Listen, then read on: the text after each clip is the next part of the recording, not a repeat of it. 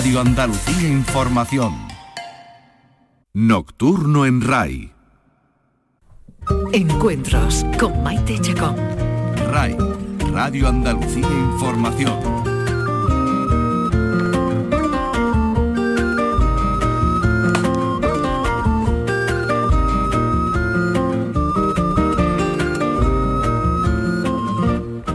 Bienvenidos, bienvenidas a nuestro programa. Hoy volvemos con la música, uno de nuestros asuntos favoritos. Volvemos a hablar de música con una mujer que controla todas las entretelas y los secretos del misterioso nacimiento de una canción. Nuestra invitada ha recorrido mucho mundo, sus ojos están llenos de paisajes, aunque el primero fue el mar de olivos de su tierra natal, en Alcalá la Real, la provincia de Jaén. Después llegarían Granada, Madrid, Essaouira en Marruecos, Marsella en Francia, Barcelona y tantas y tantas ciudades y escenarios que ha pisado en estos años de música. El primer proyecto que cuajó, después de varios intentos casi infantiles, se podría decir, se llamó Amparanoia, una banda que nació en 1997 y con la que recorrió el mundo durante muchos años. Y casi 15 años después de esta aventura, de que terminara la aventura, de que acabara Amparanoia, ha vuelto con Hipnosis Colectiva, un trabajo que hoy vamos a desmenuzar con su creadora, la compositora, cantante y productora Amparo Sánchez.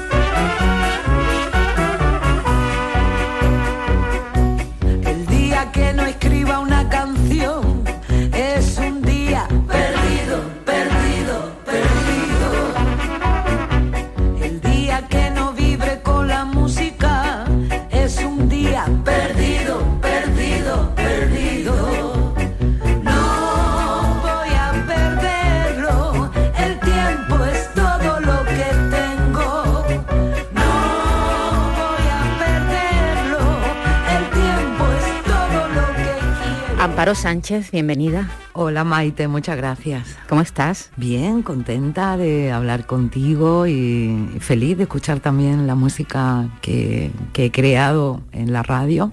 La verdad que es una maravilla, ¿no? Escuchar tus canciones sabiendo que ahora ya las puede oír mucha gente. Y estaba escuchando los arreglos de vientos que la verdad que quedaron súper bonitos. y muy contenta con este trabajo y con muchas ganas de, como tú dices, desmenuzarlo y hablar contigo y hablar de, canciones y hablar de música. Mm, ¿Cuándo, tú te acuerdas de cuando tuviste tu primera guitarra, Amparo? Sí, claro, cómo no. Eh, mi primera guitarra me la regalaron cuando tenía 24 años. Me la regaló el que era mi pareja y padre de mi primer hijo, eh, pues como unos meses antes de irme ya a Madrid, definitivamente. y, esa fue mi primera guitarra y actualmente está en Cuba porque la llevé allí de ofrenda y de regalo a, una isla que, bueno, que me ha dado tanto y, que me ha hecho crecer tanto. Em, con la falta que hay allí siempre de instrumentos, todo, pues la llevé para allí y se quedó allá. Ahí está, en, Cuba, tu primera guitarra.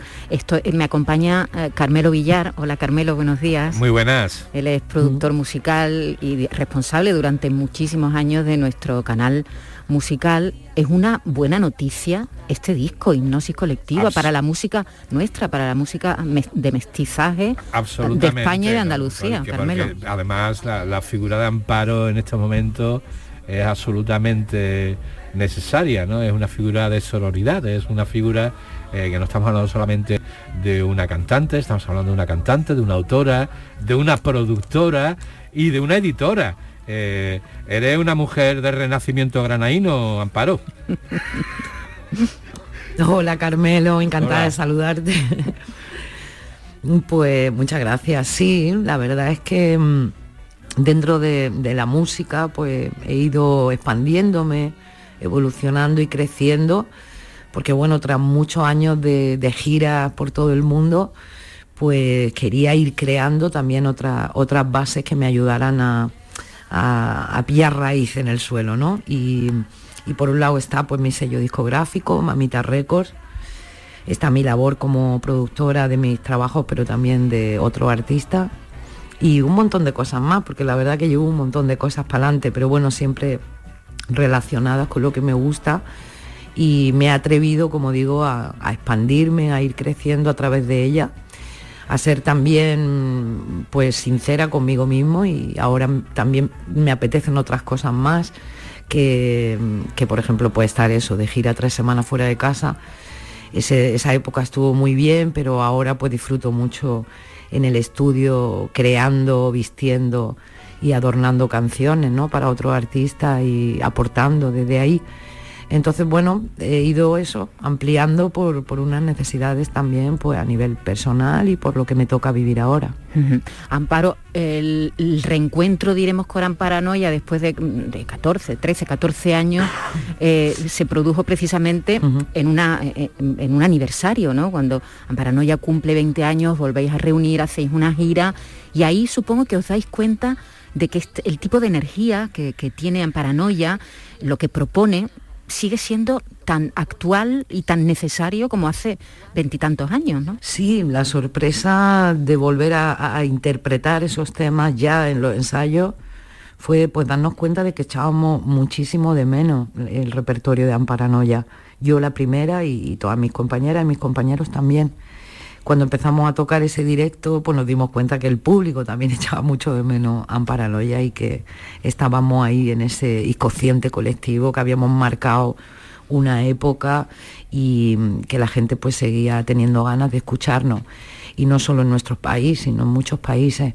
Eso sin duda pues nos alentó a seguir en 2018 de gira y en 2019 que vimos que la gira se iba alargando y también que yo podía compaginar eh, estos conciertos o estas citas puntuales con Amparanoia con el resto de mis proyectos que por supuesto no, quería abandonar ni, ni dejar de lado, pues en 2019 es cuando empiezo a plantearme que tengo que pensar un álbum nuevo para que podamos hacer una presentación de una gira nueva donde estén esos temas de protagonista y luego sí hagamos una revisión de Amparanoia de los grandes himnos pero, pero unirlos con otro himno. Y ya a partir de ahí empecé a, componer canciones eh, pensando en el público de Amparanoia, pensando en la producción del álbum, en los estilos que quería tocar y sobre todo en el mensaje que quería compartir. Eh, Amparo, en el hipotético caso de que, bueno, de que la cosa eh, no, no, creo que nos vayamos a extinguir, que tiene que mejorar toda la situación que estamos viviendo, eh, eh, te plantearás, aunque decías que ya no te apetece lo de tres semanas por ahí dando vueltas fuera de casa, te plantearás una puesta en escena de Amparanoia con este disco y una gira, ¿no? Sí, por supuesto. Cuando digo lo de irme tanto tiempo de casa, no quiere decir que no haga conciertos cuando se puedan hacer, que de momento tampoco sabemos cuándo vamos a hacer conciertos. Nosotros estamos preparando uno online en streaming a nivel internacional que vamos a hacer el 19 de marzo y ahora mismo estamos justo preparando el directo de, ese concierto, pues con toda la ilusión de al menos a través de una pantalla poder presentar este disco que, que suena súper, bueno, increíble, que tenemos mucha ganas de tocar los temas. De momento no podemos hacer mucho más. En el momento que hubiera fecha y por supuesto una demanda, pues claro que, eh, sería una prioridad volver al escenario para compartirlo. Pero estoy en un momento también, como digo, a nivel personal, aceptando que, si ese momento tarda en llegar, mi tiempo, mi atención, mi día a día está, está también pendiente de otras facetas que me encantan mucho. Así que em, aceptando, aceptando la situación y iremos viendo cómo va la cosa.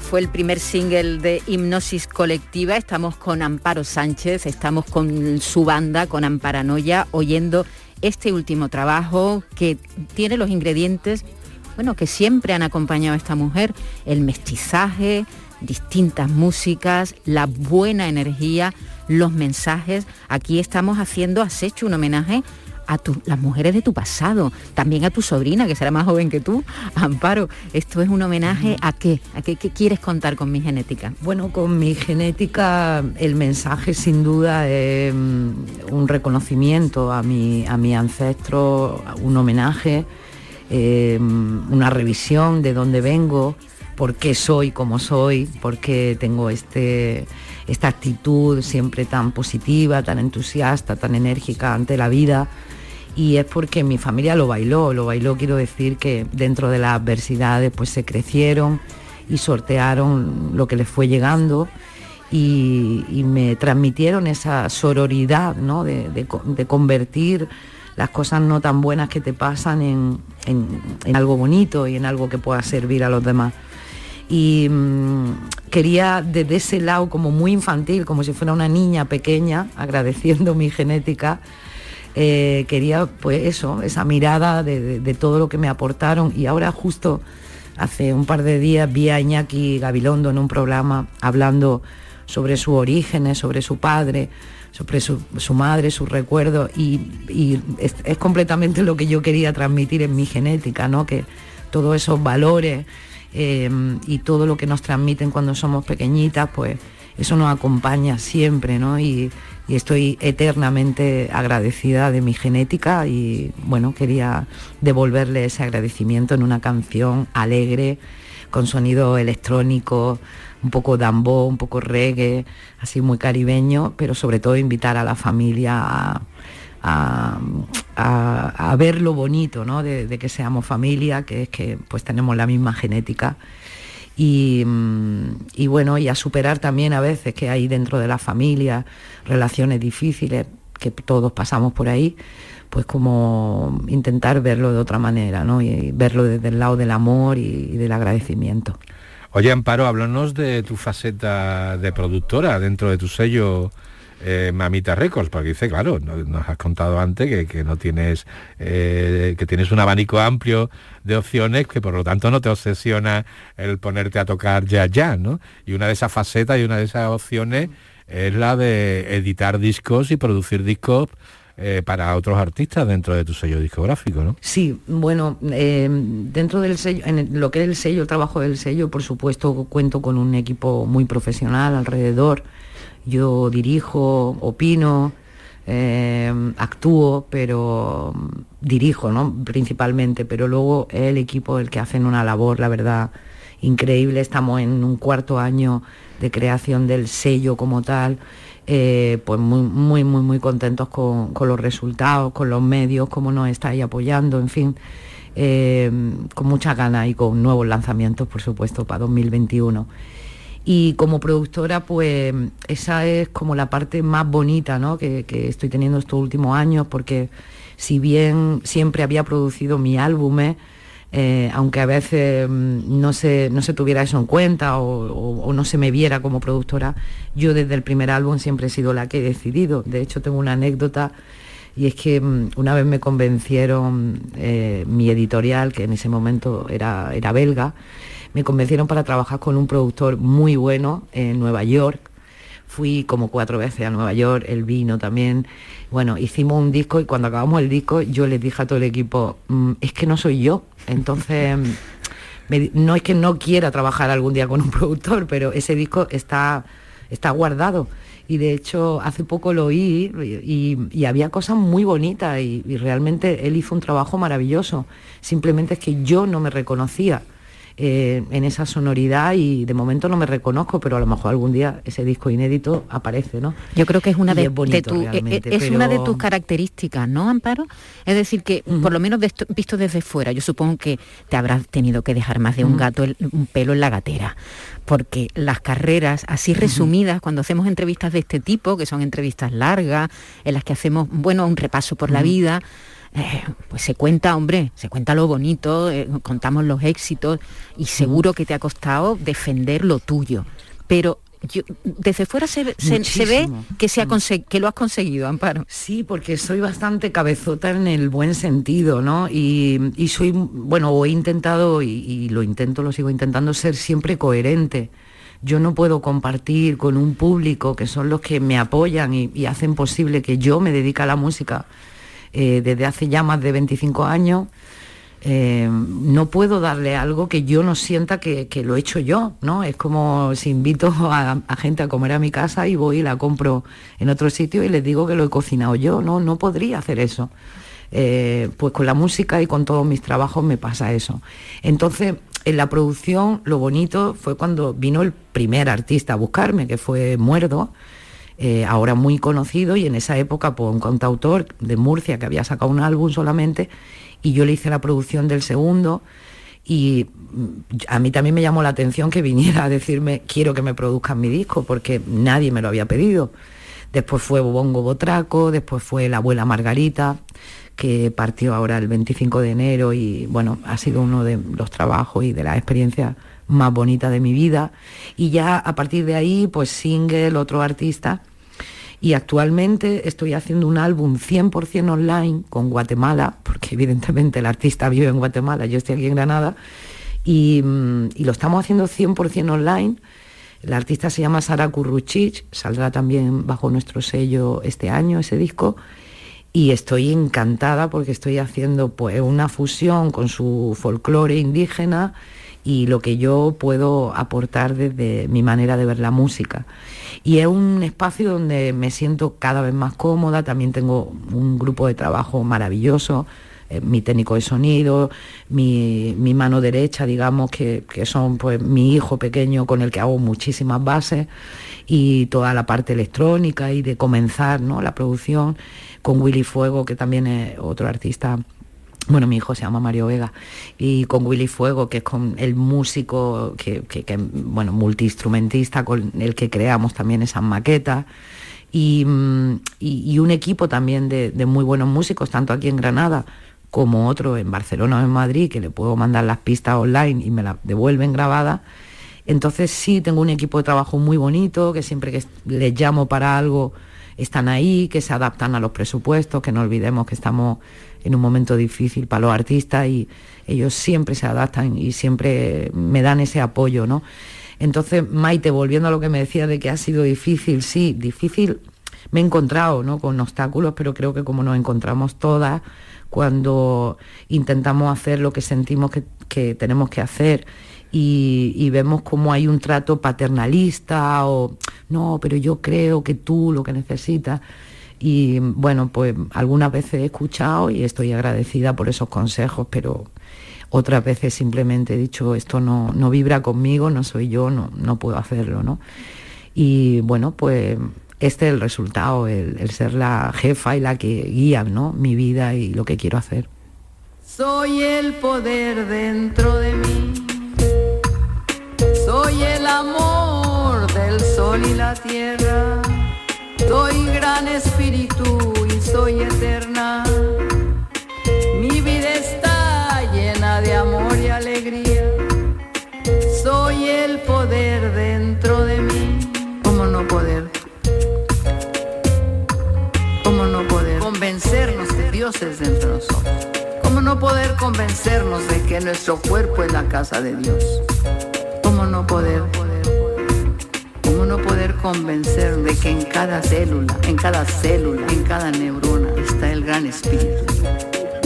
En cada célula, en cada neurona está el gran espíritu. En cada célula somos una multiplicidad de Dios dentro de nosotros.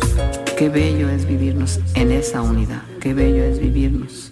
Soy el poder dentro de mí. Siempre emociona oír a Margarita, esta chamana, pero ahora mucho más, sabiendo que hace muy poco ha fallecido, ¿verdad, Amparo? Sí, bueno, me habéis emocionado mucho, la verdad. Eh, abuela. No, no, si es que ella no, ella no quisiera que yo me, entristeciera, pero es que se ha ido hace muy poco y me mueve muchísimo. No, no he podido ni oírla así, la música, ni oír su audio, que tengo mucho, ni me cuesta, me cuesta, ¿no? Pero bueno. ¿Cómo la conociste, Eh, Amparo? gracias, ¿Cómo, eh, cómo la voz de abuela Margarita. ¿Cómo conociste a Margarita, la abuela? Margarita fue muy fuerte, Maite. Mira, eh, eh, yo tuve de pronto una parálisis facial de media cara y estaba en un momento muy estresante de mi vida, con muchos obstáculos, con muchos problemas. Y, bueno, al bajarme de un avión que venía de Europa, eh, noté que me dolía mucho la cabeza, tal. Bueno, el caso que tuve una parálisis facial. El médico me dijo que nunca más iba a tener la- el rostro que yo tenía, porque era una, del 1 al 10 yo tenía un 8, o sea, tenía bastante, bastante parálisis y, mm, y aquello, pues imagínate, ¿no? Fue un bajo muy fuerte, yo he criado a mis dos hijos sola, entonces pues el dinero que entraba en mi casa era el que yo ganaba, de pronto pues todo parado, yo con mucho dolor de cabeza, con media cara totalmente deformada. eh, pedí a la gente que no viniera a verme a casa porque cuando venían de verle a ellos la cara de terror al verme me, me ponía fatal. Entonces, bueno, fue un proceso muy duro y una buena amiga, bueno, no, perdón, y empecé a escribir una canción. Empecé, a escribir Alma de Cantaora. Eh, era una canción que me costaba muchísimo vocalizar porque, como digo, tenía media cara parada, pero yo cada mañana cantaba esta canción. Y fue pasando el tiempo, vino una amiga a verme, se la canté y me dijo, ay Amparo, me ha recordado esta canción tanto a una señora que he descubierto, es una abuelita de México que viene de los mayas, que tiene un mensaje precioso, te voy a mandar el enlace.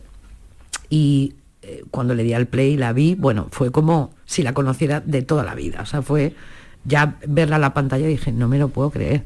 ¿Quién es esta mujer? Pero sí que te conozco desde siempre. Y mm, ahí ella estaba hablando y de pronto empezó, soy el poder dentro de, bueno, lo que acabamos de oír. Y, mm, y yo tomé ese trocito de canto y lo uní a la canción de Alma de Cantaora en mis maquetas, en mis pruebas, ¿no? Eh, no sé cómo, pero yo empecé a sanar después de esto, muy rápido, muy rápido. De hecho, llegué al, al médico que me llevaba la revisión con una sonrisa de oreja a oreja y él se cayó hacia atrás para la silla y me dijo, pero ¿cómo ha hecho esto? No se lo podía creer. Y le dije, cantando.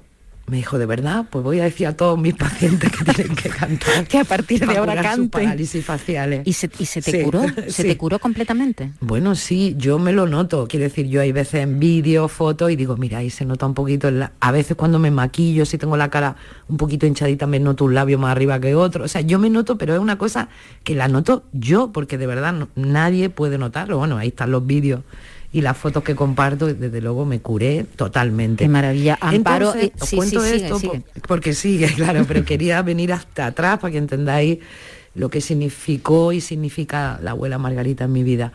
Así que bueno, pasó el tiempo, yo quería editar esta canción y la quería editar con, con este sampler, digamos, pero quería pedirle el permiso a la abuela Margarita.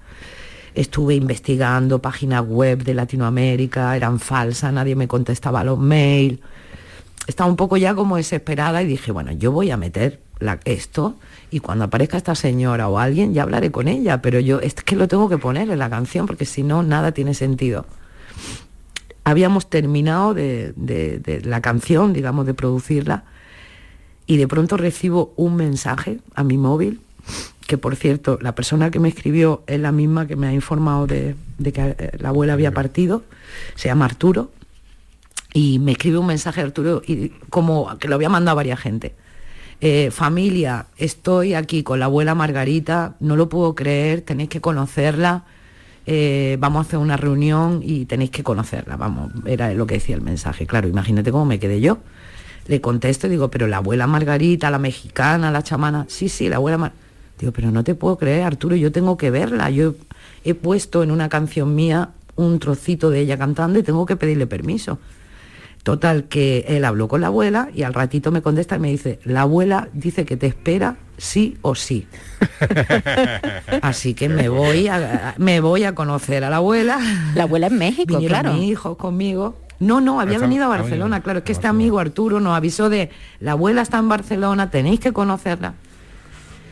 Entonces, eh, ella venía a la Fira de la Terra, que es una feria que se hace allí, bueno, se hacía al menos todos los años, pues ella venía pues, a esto, a cantar, a hablar con la gente, a, transmitir su mensaje.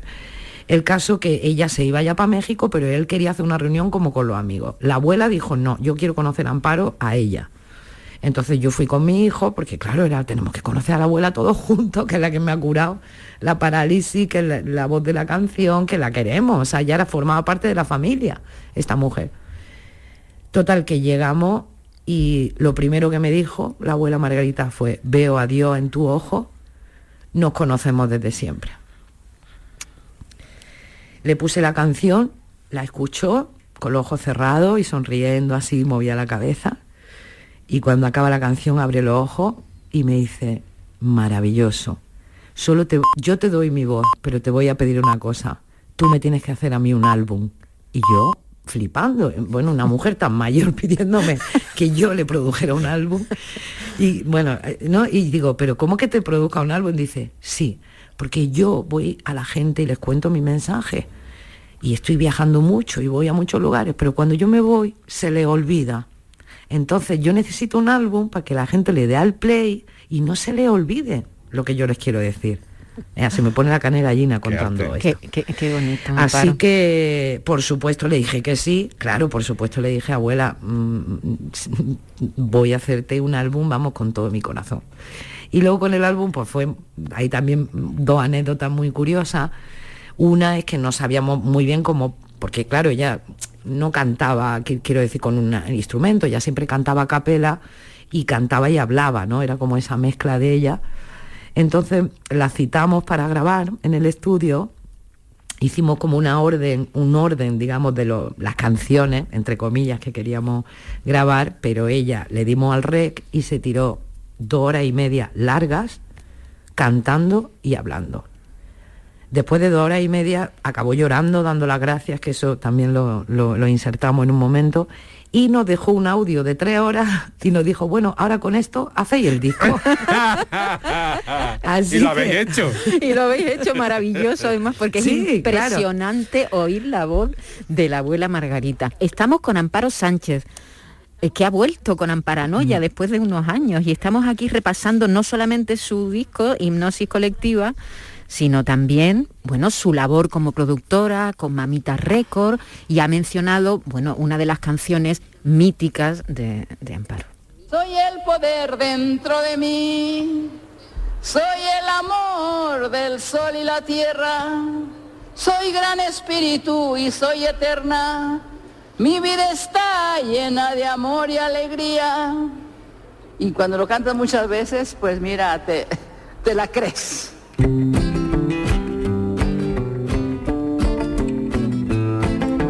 Que lo mejor es no tener miedo.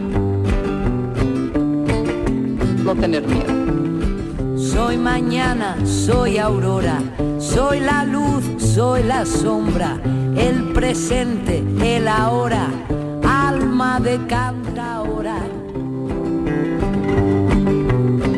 Alma de cantaora. Hablar del despertar femenino. Soy la tierra, soy el cielo, soy la luna en un espejo, soy chamana, sanadora, alma de cantaora. Alma de cantaora. El poder es dentro de nosotros. y cantaré mientras me quede voz. Un rincón sin mi canción y cantaré como una bendición la libertad de ser lo que soy. Alma de cantadora. Eh, Carmelo, tú querías eh, hace un momento, cuando estábamos hablando de ti, Amparo, que llevamos varios días hablando de ti, porque llevamos persiguiéndote tanto tiempo. Ah, sí. me ha dicho, a mí me gustaría mucho que Amparo nos contara sus inicios. Sí, hacer, hacer un rewind, que se llama Amparo. Eh, eh, esa chica que coge su mochila, su niño y su guitarra, se encaja en Madrid y acaba sorprendiendo a todo el mundo con Amparo and the Gang. ¿Qué, nos puedes contar de, aquel trabajo y de, aquellos comienzos? Bueno, Amparo Andegan fue antes de irme a vivir a Madrid. Fue en Granada, ¿no? En mi época, sí. Lo pero sacó el disco, lo sacó la fábrica magnética, ¿no? Eh, exacto, sí, sí, en Madrid. Fue mi primera experiencia de irme a Madrid y ver lo que pasaba en Madrid, que sin duda, pues, toda esa vivencia alentó mucho la idea de yo tengo que venirme a Madrid, porque aquí puedo tocar, hay muchísimos lugares para tocar, en formato pequeñito, y yo tengo que venirme para Madrid. Entonces, bueno, ese primer álbum con la fábrica magnética con algunos músicos de aquí de Granada, que tengo recuerdos preciosos de, esa etapa. Pues bueno, lo que pasó es que la fábrica magnética salió mi álbum y cerró por problemas que tenía legales, bueno, movidas que había en esa época. El caso es que yo me quedé un poquito colgada con ese disco que además ahora vamos a reeditar desde Mamita Record. Eh, esperamos que en este año ya lo podemos hacer y al menos que esté en las plataformas digitales y que la gente pueda oír ese primer, primer trabajo. Y, mm, bueno, ese álbum fue como una mezcla porque grabé una parte con músicos de Madrid y otra parte con músicos de Granada. por eso hay como, sí, granaíno. Bueno, uno era americano, el otro era italiano y dos sí eran de Granada, eh, Julio y el bajista, que no recuerdo el nombre, pero sí, eh, había dos de Granada y dos de fuera. Pero bueno, fue un álbum que tuvo muy buenas críticas, que presenté en la Sala del Sol. Pues fíjate, estaba Fernando León, por ejemplo, en mi presentación, el director, ¿no? Como mucha gente, Candela Peña, mucha gente VIP. Eh, venía, venía a verme y no sé, fue como un álbum que dio pena porque pasó muy rápido, eh, pero fue lo que me motivó a, irme a Madrid. Y nada, yo llego a Madrid en el año 96, bueno, sí, 96, es cierto, Mm, y, empiezo a tocar pues en club y en, bares que había donde había actuaciones de música sobre todo en Malasaña alrededor de la Plaza Santa Ana. Y ahí empiezo a tocar versiones y lo que pasa es que como también iba componiendo temas pues de vez en cuando tocaba algún tema mío y de pronto el público pues querían solo oír mis temas porque ya se lo sabían. Esos temas eran hacer dinero en la noche que te den bueno todas esas canciones que luego formaron el poder de Machín y llegó un momento en que ya solo tocaba mis temas y alguna versión, ¿no? Y ahí me di cuenta de que a la gente le gustaba. Después apareció también una compañía que apostó por mí, que fue Edel. Sacamos este primer álbum en 1997 y ya a partir de ahí pues todo fue muy rápido, porque la verdad que de estar eso tocando en club, haciendo otros trabajos para poder pagar el alquiler, criar a mi hijo, todo, pues de pronto al firmar ese contrato pues ya empecé a llenar la sala y a tener un montón de gente que le encantó el álbum y desde entonces ahí estoy solo en la música.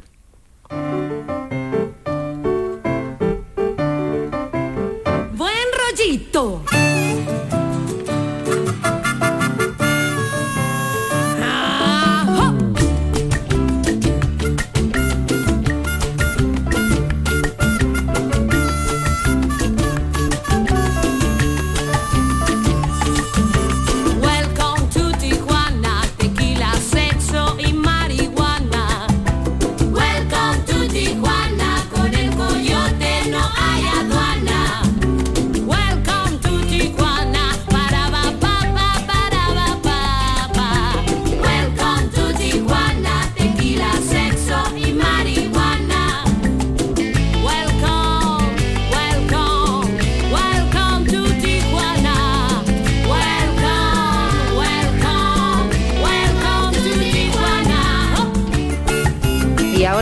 Llega esta, esta niñita de Jaén, recría, en Granada, con este buen e- rollo. con este tema. Yo tengo además una, anécdota de, esta época de Amparo.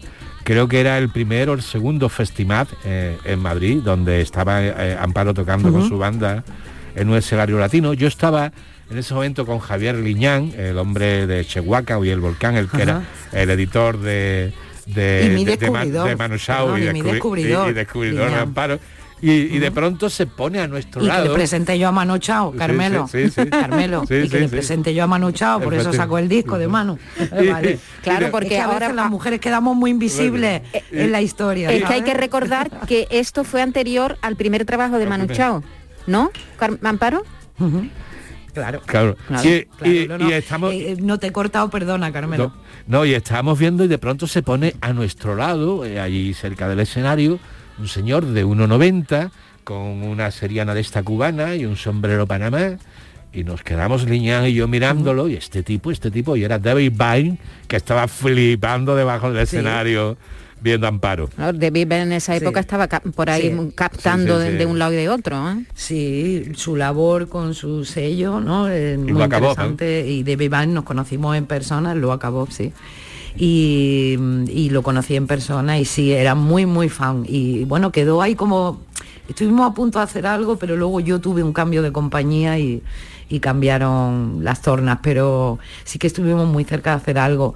Y Liñán, quería contaros que mi descubridor, entre comillas, porque bueno, eh, cuando empiezo a tocar todos estos temas de amparanoia y, y, en otros lugares, él viene a verme un lugar, una taberna que se llamaba El Tesoro, también en Malasaña, en Madrid, y él, después de la actuación, la persona que me dice, ven mañana a mi despacho porque quiero hablar contigo. Entonces firmé mi contrato editorial con Warner Chapel, que fue mi primer contrato que firmé, y ya de ahí pasé a Edel, que fue la compañía que, que editó mi primer disco. Entonces con Liñán pues tengo un cariño eterno y, siempre le digo, tú fuiste mi descubridor, tú me descubriste. Amparo, estamos hablando, estamos yendo hacia atrás y hacia adelante en tu carrera, hemos oído también algunas de las producciones, tengo aquí preparada también otra que te seguro que te va a gustar mucho, pero a mí me gustaría abrir un pequeño paréntesis en lo musical, porque en este periodo de tiempo en el que aparcas de alguna manera en paranoia, además de productora musical, además de sacar tus discos como Amparo Sánchez, has escrito un par de libros, uno de ellos además en los que has contado que fuiste víctima de malos tratos. Eso además lo has acompañado con una banda sonora. Eh, ¿Cómo fue? ¿Por qué? qué? te impulsó a contarlo, Amparo? Bueno, pues había cumplido 40 años, estaba en un momento, como digo, de, mm, o sea, como he comentado antes, que aparte fue, fue un momento ahí cerca de, de lo de la parálisis. Entonces, después de la parálisis, que tuve que hacer también una revisión a mi vida, ver dónde estaba y dónde quería ir, eh, de pronto llegó este, esta etapa de mi vida, ¿no? A, sonarme muy fuerte, a darme cuenta que no le había prestado más atención desde que mi, bajo mi punto de vista yo ya me había empoderado. Entonces yo ya no miraba esa parte de amparo, ¿no? Porque era como eso era del pasado, muy pasado. Pero bueno, eh, empecé a sentirlo fuerte, también una, buena amiga que ahora trabaja en la lucha contra la violencia de género, me, recordó que yo había pasado por ahí, que por qué no me atrevía a escribir algo, algún texto, que contara mi historia de superación, porque justo había siempre muy malas noticias acerca de este tema y que las mujeres necesitaban una motivación para darse cuenta que, que tenían que salir de ahí y sobre todo que era posible y que siendo yo un personaje público, pues que mi testimonio era muy valioso. Por supuesto, esta, esta propuesta me, enfrentó con mis miedos, con mi vergüenza, con mi culpa, con mi todo, ¿no? Pero empecé a escribir y aparte de darme cuenta que estaba sanándome, que había algo terapéutico en lo que estaba haciendo, eh, de pronto me di cuenta que podía ayudar realmente a muchas jóvenes, a muchas mujeres también a que revisaran sus propias historias y eso me dio mucha fuerza. Así que editamos La Niña y el Lobo, eh, haciendo un montón de fechas de, presentación desde institutos, casas de mujeres, eh, encontrándome con muchas y muchos profesionales de este tema. bueno, dio otro sentido a mi vida muy fuerte y bueno, ahora editamos el volumen 1 de la banda sonora, habrá un volumen 2 y mm, es una serie, o sea, una serie, un libro que, que, yo creo que, va a seguir lamentablemente un tiempo siendo instrumento y, ejemplo hasta que logremos erradicar eh, la violencia de género por completo. Oye, y en, la banda sonora haces versiones el disco este, que eh, además versiones muy íntimas, ¿no? En los que recurre a clásicos del cancionero, pero también a, a, muchos artistas eh, de la nueva ola o de, la movida española incluido, ¿no? Eh, ¿El criterio de selección de las canciones, Amparo? Pues muy amparanoico, Carmelo, como soy yo. desde un bolero, como bien dice, claro, desde el bolero Adoro, ¿no? De Armando Manzanero a, Radio Futura, pues sí, claro, hay un espacio ahí. Y eh, sí, en general son canciones, bueno, que para mí tienen un significado especial, que han formado parte de mi vida que tienen que ver también con la, con la temática de las relaciones y a veces de la violencia, ¿no? Eh, fíjate, en Adoro, el bolero este tan bonito que yo le llamo el, el enamoramiento, eh, que no vemos las señales, ¿no? Ese enamoramiento ciego, porque hay una frase en la canción de Adoro que dice, incluso cuando me riñe, yo te adoro, vida mía. Es, que, es que si tú me quieres, no me tienes que reñir, ¿sabes? Entonces ya estamos ahí, estamos ahí ya ciego ¿no? Y ciega ante, ante lo que va a venir después. Yo quería proponer eso, ¿no? Un viaje, pues mala vida, ¿no? De, de, mano negra, que también me parece la clave, ¿no? De cada día se la traga mi corazón, pero yo me voy a escapar, ¿no? Me voy a escapar, esa es la clave, hay que escapar de ahí. Entonces, bueno, la selección va mucho con la temática del libro, por supuesto, pero al mismo tiempo tiene mucho que ver con, con mi vida personal y con canciones que han sido referentes en esa época de donde, de donde se desarrolla el libro, pero también eh, mm, a nivel, como digo, temático y de estilo que quería cantar.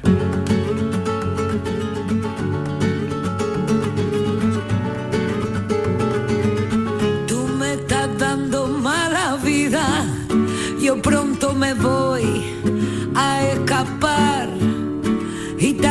mío, por lo menos date cuenta. Gitano mío, por favor, tú no me dejas ni respirar. Tú me estás dando mala vida. Cada día se la traga mi corazón. Dime tú por qué te trato yo tan bien. Cuando tú me hablas como un cabrón, gitano mío, mi corazón está sufriendo, gitano mío, por favor, de mala nutrición, me está dando, me está dando mala vida. Cada día se la traga mi corazón, dime tú por qué te trato yo tan bien. Cuando tú me hablas como un cabrón, me está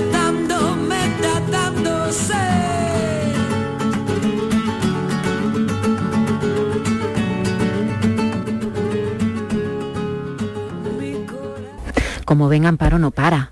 No ha parado en estos años desde que comenzó con su guitarra siendo una, una jovencita.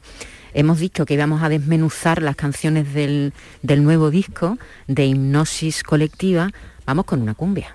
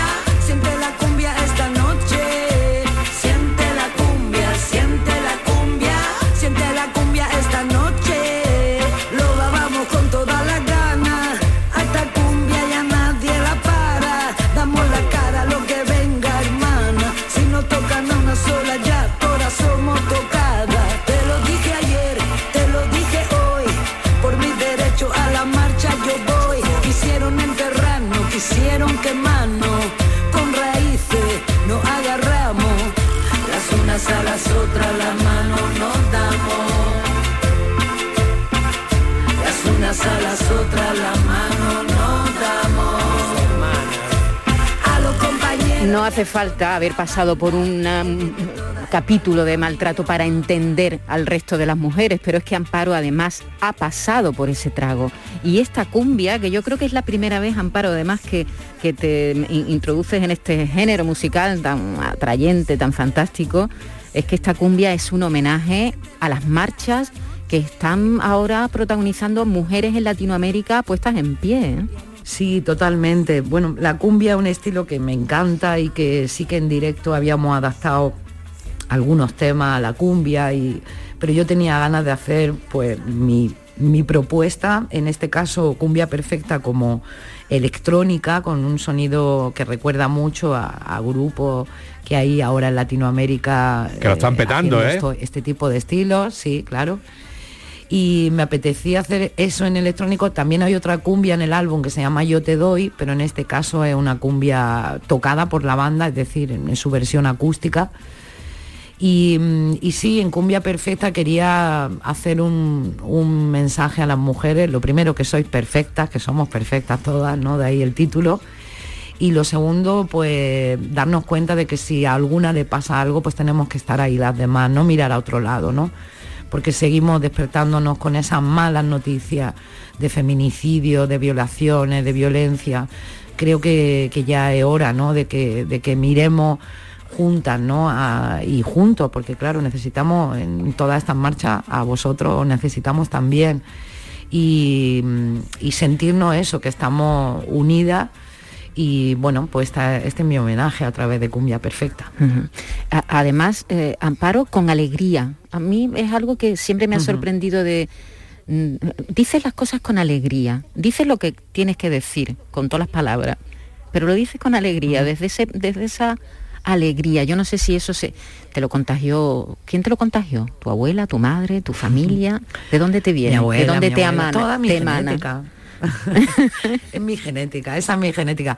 Pero fíjate que antes me preguntaba Carmelo por eh, las canciones de La Niña y el Lobo, de, mi vertiente así más acústica, con dos guitarras, con sentimiento, esa parte la tengo también quiero decir que mm, yo también tengo ese lado de melancolía, de regodearme ahí un poco en las palabras, en la interpretación. Sí, tengo esa vena un poco cantactriz, digamos, ¿no? Que, me meto ahí, pero porque lo he pasado, porque he pasado por ahí, no es de actriz, es de verdad, pero puedo meterme en ese personaje. Pero mi esencia natural, eh, la positividad, la alegría, vamos para adelante, todo va a ir bien en fin, esos son mis lemas, esos son mis lemas básicos de cada día. Y otro lema básico de, la vida de Amparo Sánchez, con quien estamos aquí pasando este, este encuentro, es el hermanamiento, diremos, la unión con otros artistas, las idas y venidas, los encuentros. Ay, qué bonita.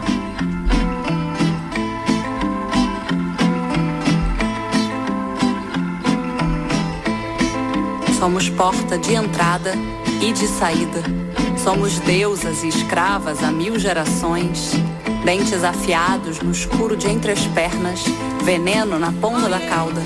Intuitiva e salvaje, nasceu na hembra com la luna, sabedora e valiente.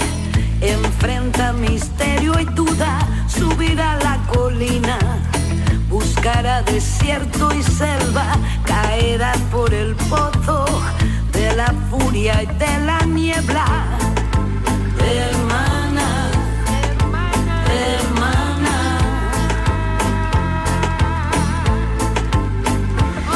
Hermanas con María Recende. ¿Quién es esta María Recende? Amparo, preséntanosla. María Recende, bueno, mira, aquí fíjate, vamos a unir todo porque la abuela también aparece aquí con María Recende.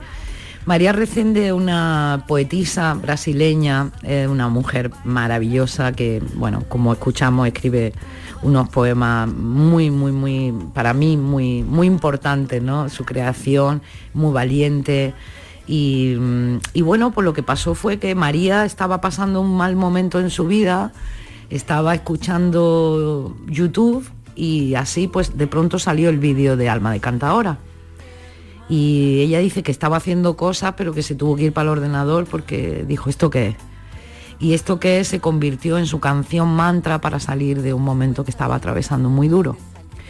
Y con el agradecimiento a esa canción eh, inventó, creó un espectáculo donde ella recitaba su poema en la parte instrumental de Alma de Cantadora y me mandó un vídeo a través de las redes con todo esto. Bueno, con todo esto no, con el vídeo. Entonces yo en esa época que miraba mucho más las redes, ahora cada vez las miro menos y menos que pienso mirarlas, eh, pues las revisaba más, revisaba los mensajes de todo el mundo, le contestaba a todo el mundo, en fin, se me iban horas en todo esto, ¿no? Pero me llegó este vídeo de, de María y mira que me mandaba la gente cosas pero fue darle al play al vídeo y todo mi ser pues estremeció. Pensé que era súper hermoso el poema y que era súper hermosa esa mezcla.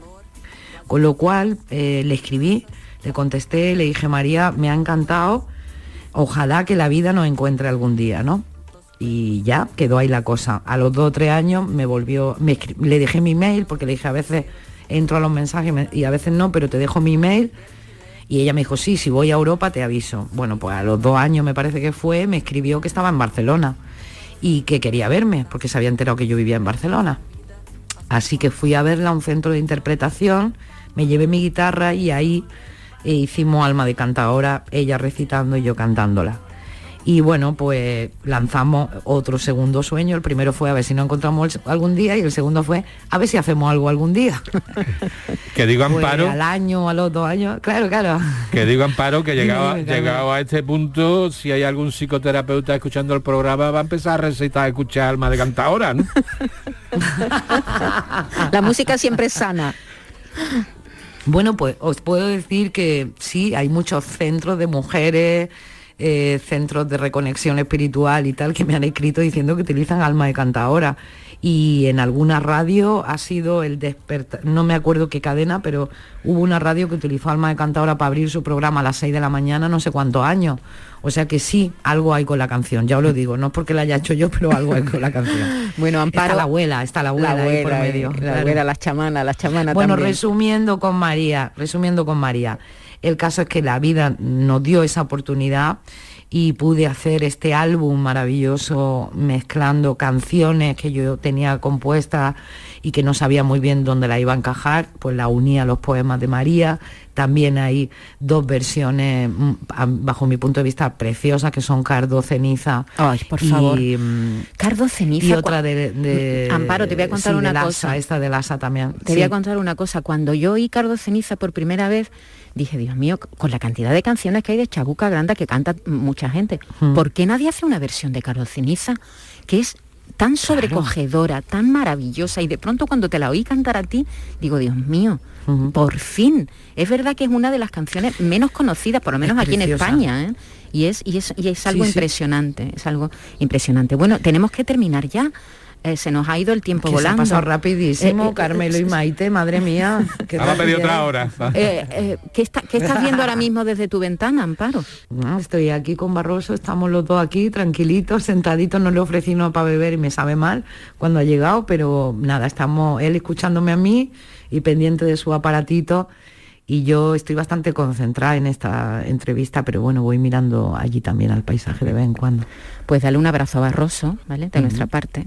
Carmelo, dile adiós Amparo, que ya, yo no sé cuándo nos vamos a volver a ver. bueno, eh, eh, espero pronto, espero pronto que nos podamos ver, que te veamos encima de un escenario y que disfrutemos de la hipnosis colectiva a Tutiplén. Juntos tenemos ganas de fiesta. Barroso, por cierto, es nuestro técnico que ha estado allí eh, apoyándonos en Granada. Miguel Ángel es el que hemos tenido aquí delante en nuestro estudio de Sevilla. Pero como la radio es mágica, pues hemos tenido este encuentro fantástico.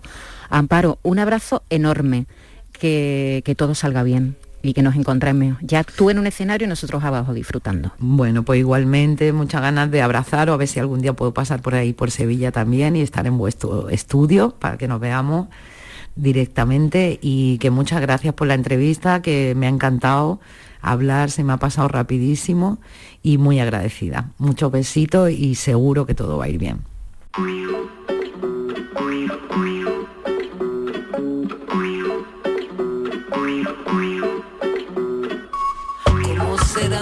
piel junto a tu piel? ¿Cómo será mi piel junto a tu piel, cardo ceniza? ¿Cómo será?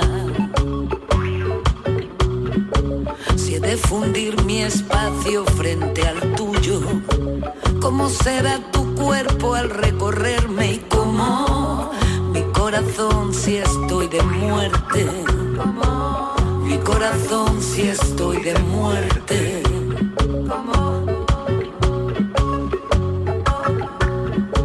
Se quebrará mi voz cuando se apague de no poderte hablar en el oído y quemará mi boca salivada de la sed que me queme si me besas, de la sed que me queme si me besas.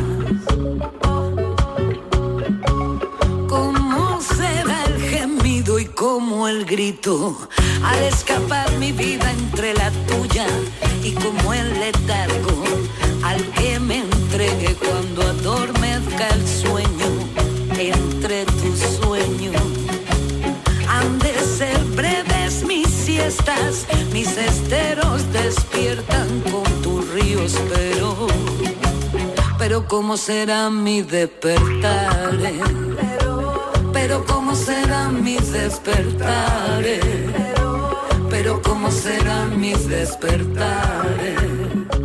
Eclipse em escorpião.